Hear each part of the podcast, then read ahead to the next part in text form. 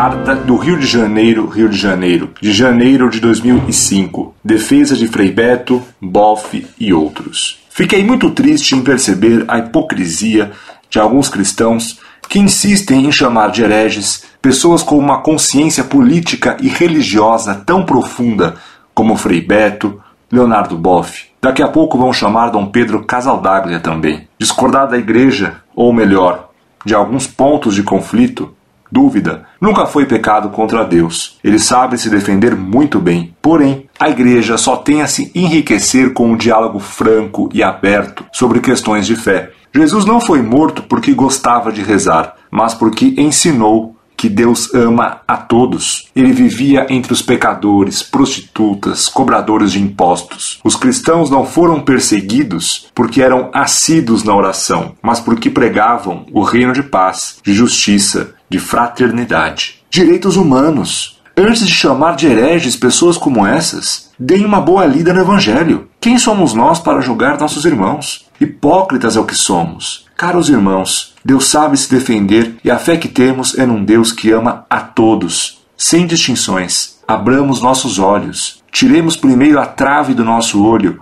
para depois tirar o cisco do olho do outro. Perdoe minhas palavras, mas sei que só o amor e o diálogo, ainda que difícil, acolhendo as diferenças, poderão tornar nossa igreja mais rica e fiel aos ensinamentos de Cristo. Graça e paz. Meu caro, salve Maria. Desculpe-me por ter esquecido o nome de Dom Casaldáliga, mas creio que vou aumentar a sua tristeza, pois que Dom Pedro Casaldáliga, o conhecido bispo defensor das invasões de terra e da Revolução Armada para acabar com a propriedade privada, é tão comunista quanto Beto e Boff. Herege, meu caro, é aquele que contraria o dogma da igreja. Quanto a terem eles o que você chama de consciência política, você entende por essa expressão serem eles favoráveis à Revolução Comunista. Ora, o comunismo é herético e não me venha com a velha cortina de fumaça distinguindo o comunismo de socialismo, porque o socialismo também foi condenado inúmeras vezes pelos papas. Por exemplo, Pio XI ensinou na quadragésima ano que socialismo e catolicismo são termos contraditórios e que ninguém pode ser socialista e verdadeiro católico ao mesmo tempo. Citei de cor a passagem de quadragésimo ano, pois onde estou não a tenho, mas você pode conferir que o pensamento é esse mesmo, e a citação de Denzinger está correta. Você se engana totalmente dizendo que discordar ou duvidar do que ensina a igreja não seja pecado contra Deus. É pecado sim. Pode conferir em qualquer exame de consciência. É pecado contra o primeiro mandamento negar ou duvidar do que ensina a igreja. Meu caro, você diz um despautério quando afirma que a igreja só tem a se enriquecer com o diálogo franco e aberto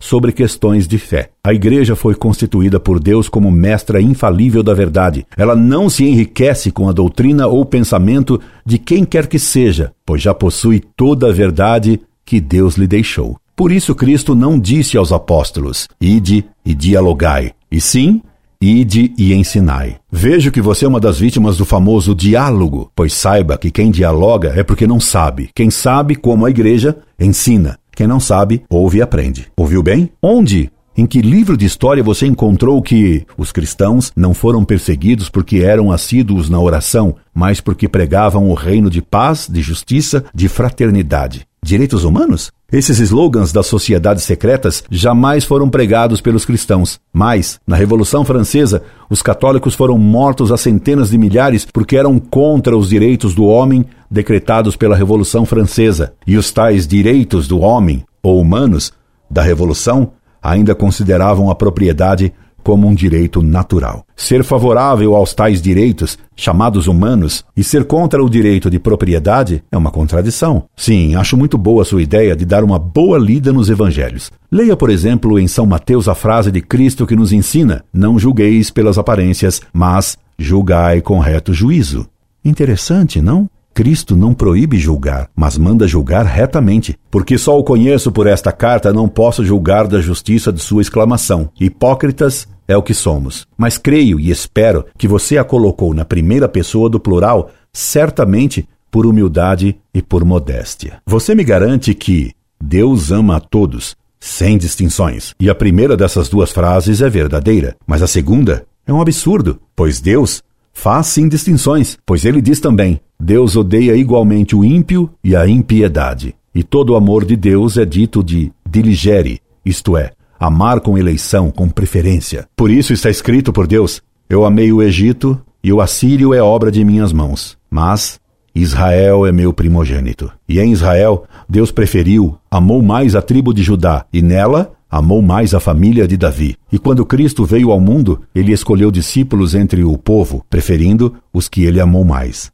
E entre os discípulos, escolheu e amou mais aos doze apóstolos. E entre os apóstolos, amou mais a João, por ser virgem. Mas deu o poder a Pedro, e não a João. E chamou em primeiro lugar a André, e não a Pedro. E elogiou a Bartolomeu, e não aos outros. E confiou a bolsa a Judas. E só a Tomé permitiu que tocassem suas chagas. Deus nos ama a todos infinitamente, mas não igualmente, não sem distinções, como você erradamente escreveu. Por isso ele dirá aos maus: e de malditos para o fogo eterno, e essa será a suprema e definitiva distinção. Porém, tanto no céu como no inferno haverá graus diferentes de prêmios e castigos, porque Deus tudo julga com justiça e com distinção. Ouviu e aprendeu, meu caro? Não acuso de ter um cisco nos olhos, mas só de tê-los fechados e de não saber ler o Evangelho. Lembre-se que nosso Senhor previne: quem lê, entenda, quem tem olhos para ver, que veja. Que neste próximo Natal, o menino Deus lhe conceda a graça de ver e de saber ler e entender. É o que lhe deseja, do fundo da alma, aquele que, incorde Jesus Semper, assina Orlando Fedeli.